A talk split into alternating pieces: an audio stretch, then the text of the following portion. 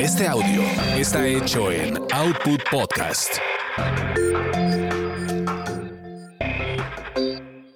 Las chicas listas revisan, planifican, emprenden y sobre todo toman buenas decisiones.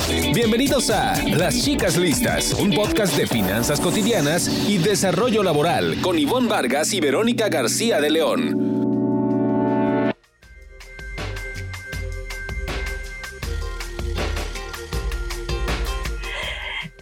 Bienvenidos a un episodio más de Chicas Listas. Eh, los saluda Verónica García de León y está conmigo Ivonne Vargas. Hola Ivonne. ¿Qué tal, Verónica? Me da muchísimo gusto saludarte y darle la bienvenida eh, a nuestro auditorio, a Chicas Listas. Ya saben, este espacio donde pueden encontrar los mejores consejos sobre finanzas personales y desarrollo de su carrera profesional. Y en este episodio, Vero, traemos un tema que no sé exactamente en cuál de los dos rubros encaja mejor. Lo que sí sé es que es algo que nos está pasando eh, a muchos eh, y que tiene que ver pues con estos fraudes o esta intención de, de extorsionarnos y que es un testimonio que hemos vivido nosotras y lo hemos escuchado también en nuestro entorno. Exacto, pues creo que más bien entra en el tema de, nuestras finanzas, finanzas personales, porque por lo general este tipo de, engaños es lo que tratan eh, de obtener, ¿no? De sacar dinero de alguna manera. Y em, pues hace muchos años empezó el tema de la extorsión en México y después se ha ido sofisticando muchísimo y ahorita ya hay eh, fraudes y extorsiones de, por, vía electrónica, por vía de muchas maneras. Las chicas listas planifican ahorros, gastos, inversión y protección.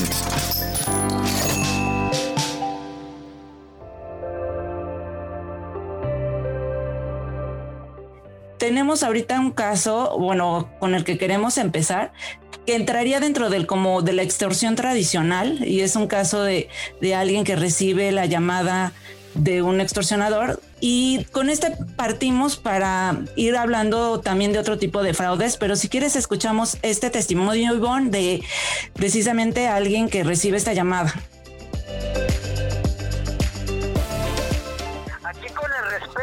Me merece usted y su bonita familia. Yo aquí adentro del estado y en toda la colonia. Yo vengo representando el cártel de Jalisco Nueva Generación. Si me vengo poniendo con usted al orden de esta manera, es claramente como un amigo, como un servidor. Ya que usted y su familia para mí, pues no son mis enemigos, señor Venegas. Eso téngalo bien en claro. ¿Estamos de acuerdo?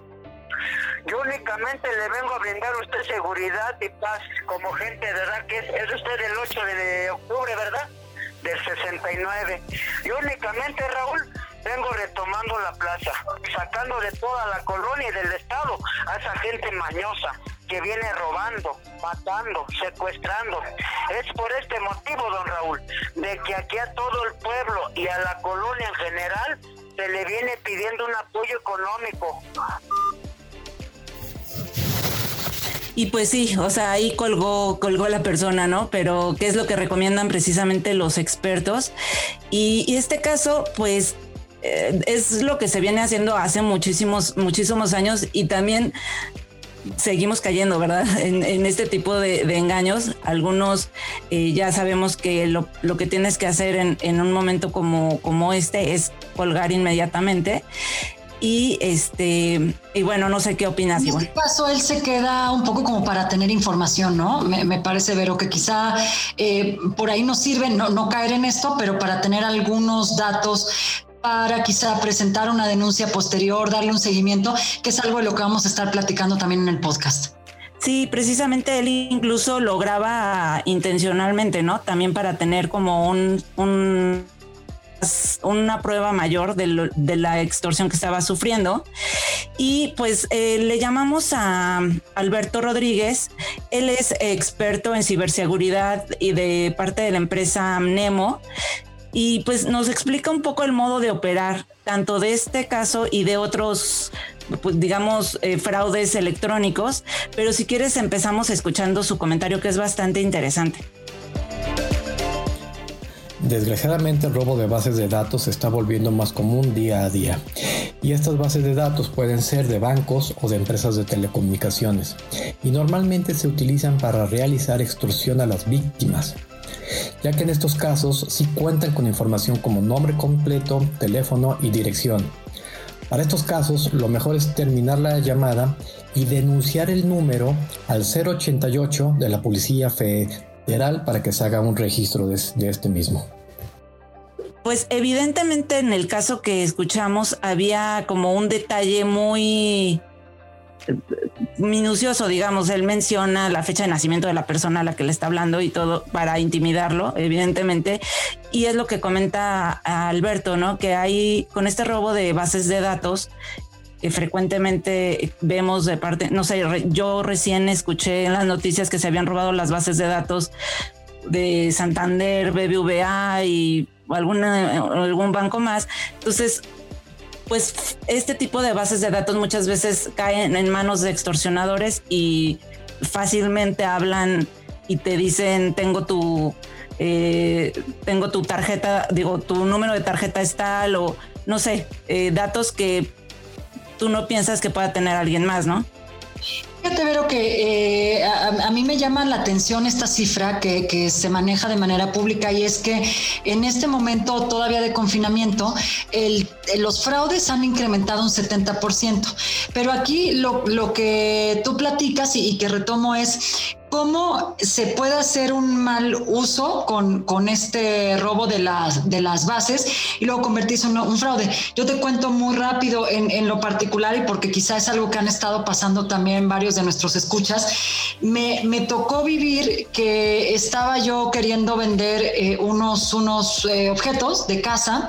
Me llama una persona y me dice, yo lo quiero comprar y te voy a hacer el depósito en una tienda de conveniencia y en ese y, y, y bueno, pues te voy a mandar la ficha y me das las cosas. Este depósito no eh, me manda una ficha de esta tienda y me dice aquí está pero eh, fíjate que, el punto es que él siempre se identificó como un doctor.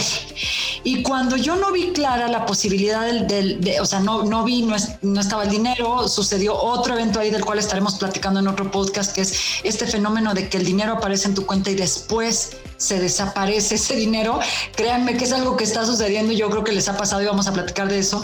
Pero el punto es que cuando empiezo a indagar un poco más y recibo alrededor de 15 llamadas de esta persona y entonces eh, llega un momento en donde recibo varias llamadas diciendo que se tiene la fotografía, el número de contacto del, cual estás marcando y que van a proceder según su forma. No es una llamada, son 20 llamadas de diferentes números telefónicos y eh, yo me animé hacer eh, la denuncia, a comentar este hecho.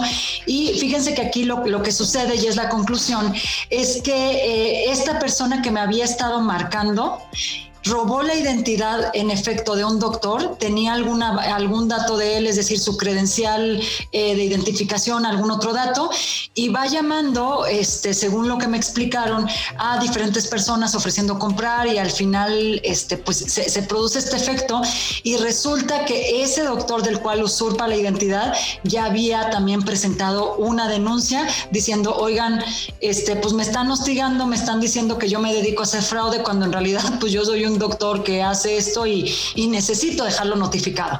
Entonces, pero sí, desafortunadamente es un fenómeno que, va subiendo y que aquí quizá pues vale la pena también pedirle al auditorio que nos comparta si ha vivido alguna de estas situaciones.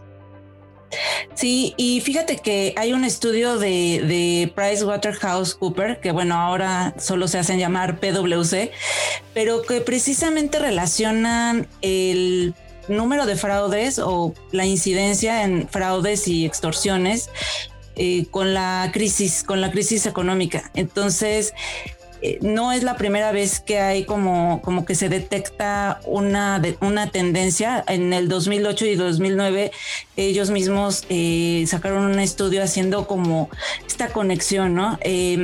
y ellos lo que mencionan es que sí hay una cierta propensión a, que haya este tipo de fraudes porque hay una mayor vulnerabilidad de las personas en temas económicos y en este caso concretamente mencionan también que hay cierta, cierta vulnerabilidad por la cuestión del COVID, ¿no? De la crisis de salud. Incluso en una encuesta, fíjate que de, de 5 mil empresas que ellos encuestan, 47% sufrió un fraude en los últimos 24 meses, ¿no? Bueno, que incluye un poco ya lo de la pandemia y un poquito atrás, ¿no? Pero se me hizo interesante porque sí hay esta tendencia en este, en este momento. Y bueno, precisamente Alberto Rodríguez él nos alerta sobre varios, varios tipos de fraude, o sea, es toda una nomenclatura, ¿eh? Este, o sea, agárrense su plumita y su, y su papel, porque sí son varios, varios términos que definen cierto tipo de fraude. Si quieres, lo escuchamos. Hay varios tipos de fraude electrónico, pero considero que los principales son smishing. En este tipo de fraude, te envían un mensaje SMS a tu teléfono con la finalidad de que visites una página web. Esto con el fin de obtener tu información bancaria para realizar transacciones en tu nombre. Otro de los tipos más comunes es el phishing. En este tipo de fraude, el objetivo es que al hacerse pasar, por ejemplo, por una institución financiera, mediante un correo electrónico, donde se indica a la víctima un error en la cuenta bancaria o que tiene que actualizar su información y este al ingresar sus datos obtienen toda su información confidencial como números de tarjetas, claves, datos de cuentas o contraseñas. Otro de los tipos más comunes y conocidos en el mercado es el carding. Es aquí donde existe un robo de información de las tarjetas de débito y de crédito para la realización de compras en medios electrónicos. Otro tipo de fraude es el farming, que consiste en redirigirte a una página de internet falsa mediante ventanas emergentes para robar tu información. Un ejemplo muy típico de esto es que tú entras a una página que conoces y te sale una ventana emergente donde te, da un mensaje que te da mucho gusto porque dice, felicidades, eres el visitante un millón, haz clic aquí para reclamar tu premio. Y esto te redirige a otra página que es la fraudulenta y es en donde se genera el fraude.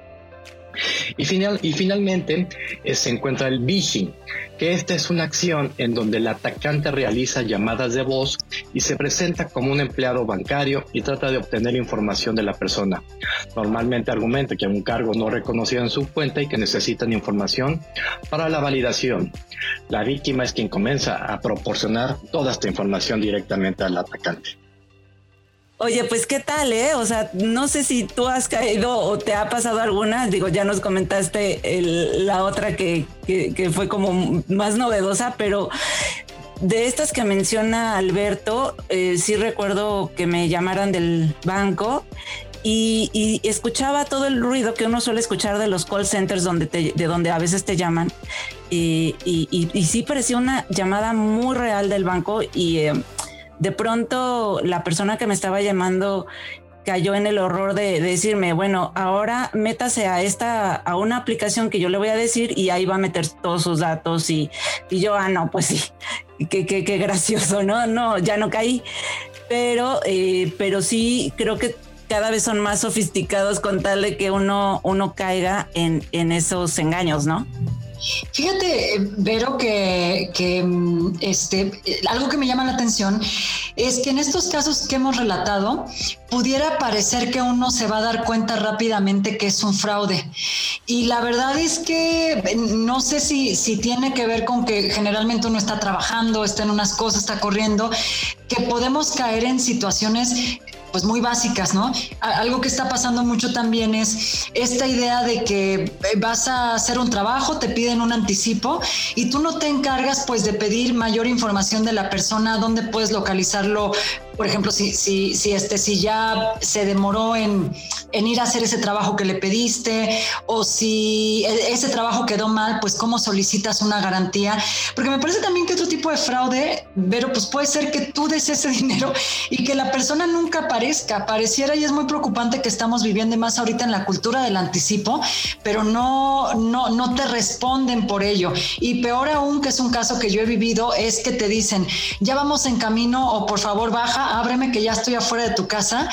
Y, me, parece hasta un poco como cruel, ¿no? Que te hagan bajar y en este caso, o salir, yo salí, la persona no estaba y cuando intenté comunicarme con él para decirle, oye, yo ya te di este anticipo, ¿qué onda? No me dejes colgada, la persona me bloquea y durante dos o tres horas, si tú le intentas marcar a esa persona de otro número, tampoco te contesta. Entonces parece que es algo en lo que ya no vamos a caer, que, estamos muy entrenados porque lo escuchamos todo el tiempo en la tele, de conocidos y tal, y sin embargo seguimos dando esos adelantos sin ninguna garantía. No, no sé si por esta presión de, ya tener terminado un trabajo en casa o, o algo por el estilo, y pues tristemente nos quedamos sin trabajo y sin dinero. Claro, no, y es, sabes que es súper frecuente que pase en los apartados para las rentas de casa y que, te piden un anticipo porque no vaya a ser que te ganen la casa, ¿no? Porque al señor le están llegando mucho, o a la persona que lo está rentando, según esto, le están llegando miles de, ofertas, y, pues tú para no perder la oportunidad, y pues das el adelanto, ¿no? Igual que ni siquiera la casa existe.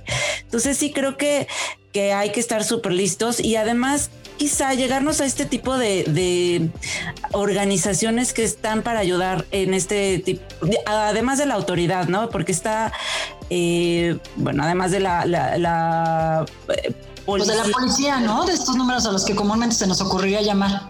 Sí, está el, la policía cibernética, que ahorita les paso la, liga, les comento la liga, pero está también el Consejo Ciudadano. Eh, ¿tú, ¿tú, conoces bien esta organización, ¿no, Ivonne? Sí, exactamente, pero fíjate que es algo que pues les queremos pasar eh, el tip a todas las chicas y los chicos listos, porque eh, tradicionalmente nuestra, nuestra línea llamada sería, bueno, pues veámoslo en la policía, veámoslo con el Ministerio Público, pero aquí tengo que decir que tristemente esas instituciones nos pueden causar algo de desconfianza también. Y hay algunas otras instituciones, como es el caso del Consejo Ciudadano de, de asociaciones, que te pueden brindar una asesoría, eh, en este caso fíjense, inclusive asesoría eh, legal y asesoría psicológica de cómo puedes proceder ante diferentes escenarios.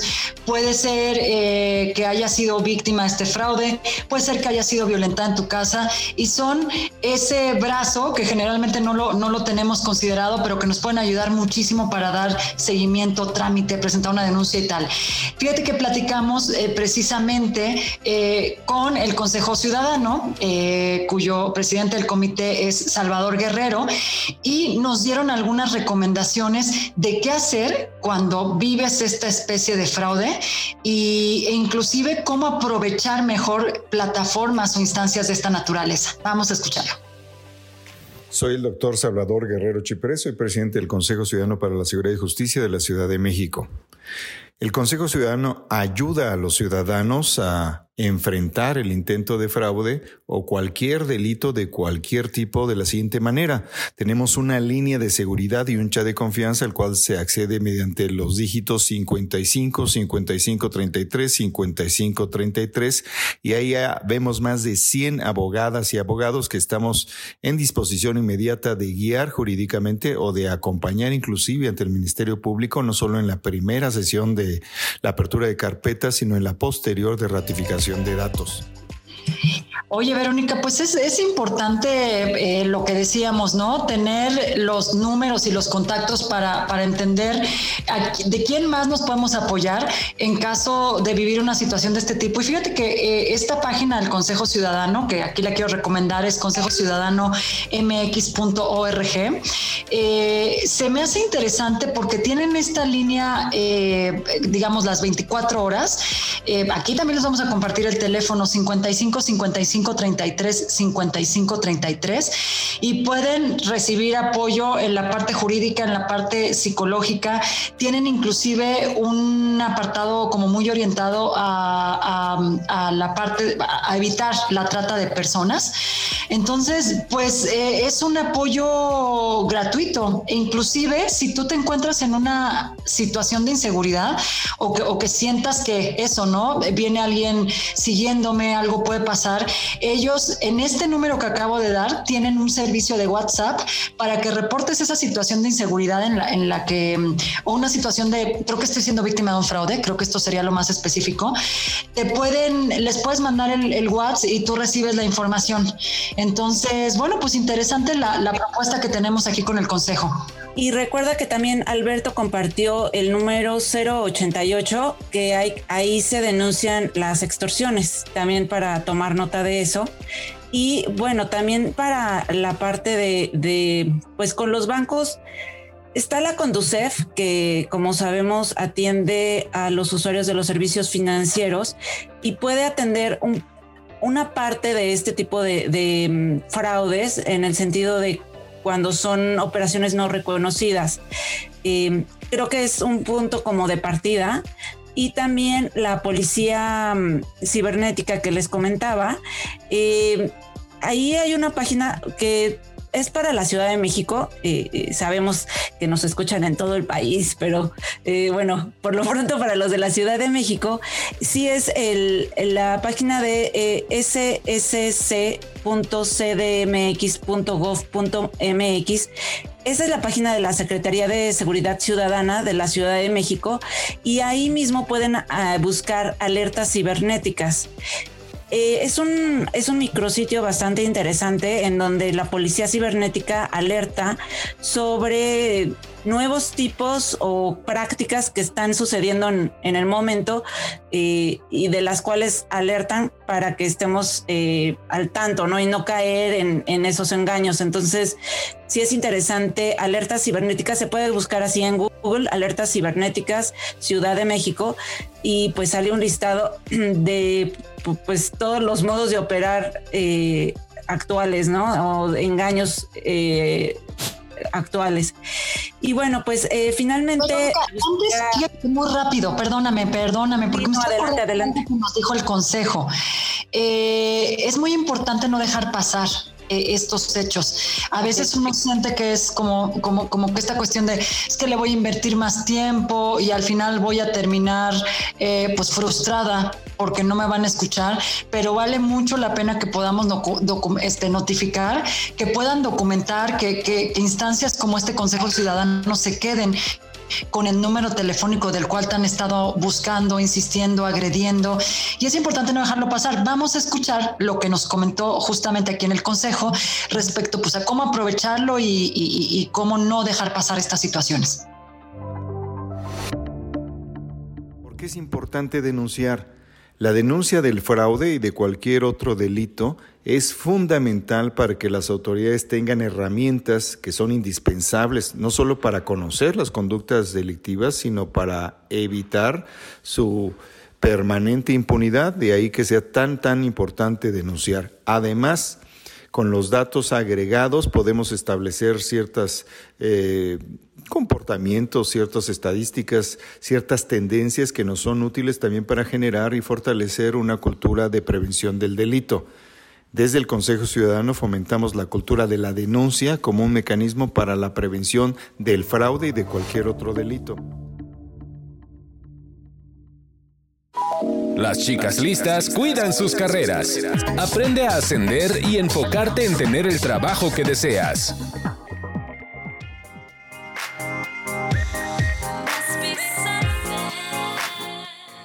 Oye, pero pues después de toda esta información del fraude eh, y de cómo estar prevenidos, ¿qué te parece si cerramos nuestro podcast con una, con una información un poco más amable? De, más ligera.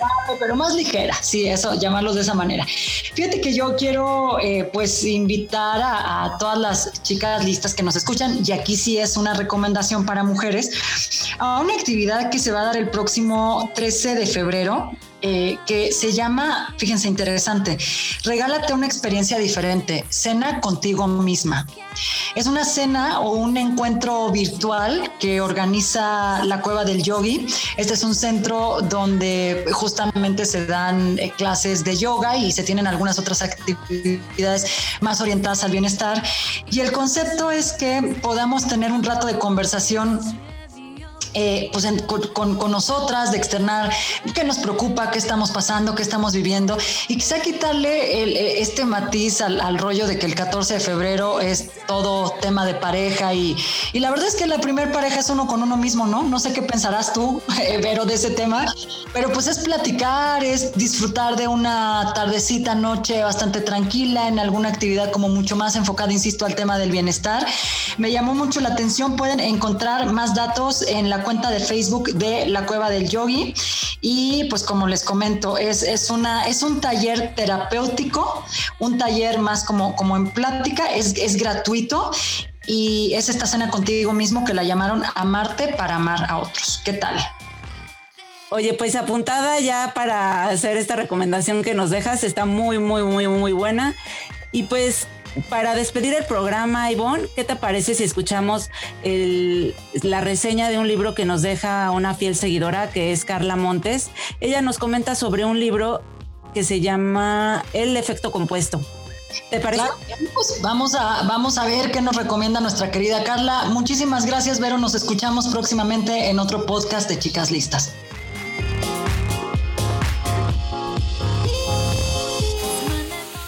Si eres de los que les llama la atención descubrir por qué hay personas que parece que ya tienen la fórmula del éxito perfectamente entendida y grabada y por qué hay personas que se quedan en el camino cuando se trata de eh, alcanzar una meta personal o profesional, te recomiendo muchísimo un libro que se llama El efecto compuesto de Darren Hardy o The Compound Effect en inglés. Él define como el efecto compuesto las acciones o cambios pequeños e inteligentes que llevados a cabo con consistencia a lo largo del tiempo te van a generar una diferencia radical. Lo que pasa es que para nosotros este efecto compuesto nos resulta muy difícil llevarlo a cabo porque requiere un esfuerzo de nuestra parte a lo largo de un periodo de tiempo para, para poder ver resultados.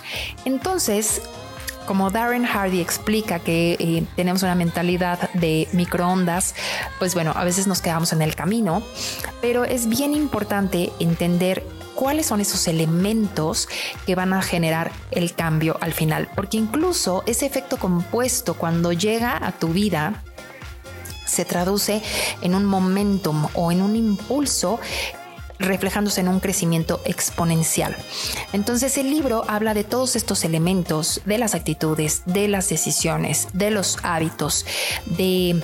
Incluso él habla de una fórmula de, de, la suerte que, bueno, obviamente para él no existe. Entonces, tiene muchísimos elementos el libro para que te ayude a descubrir cómo aplicar el efecto compuesto en tu vida. Te lo recomiendo muchísimo. Yo soy Carla Montes y gracias.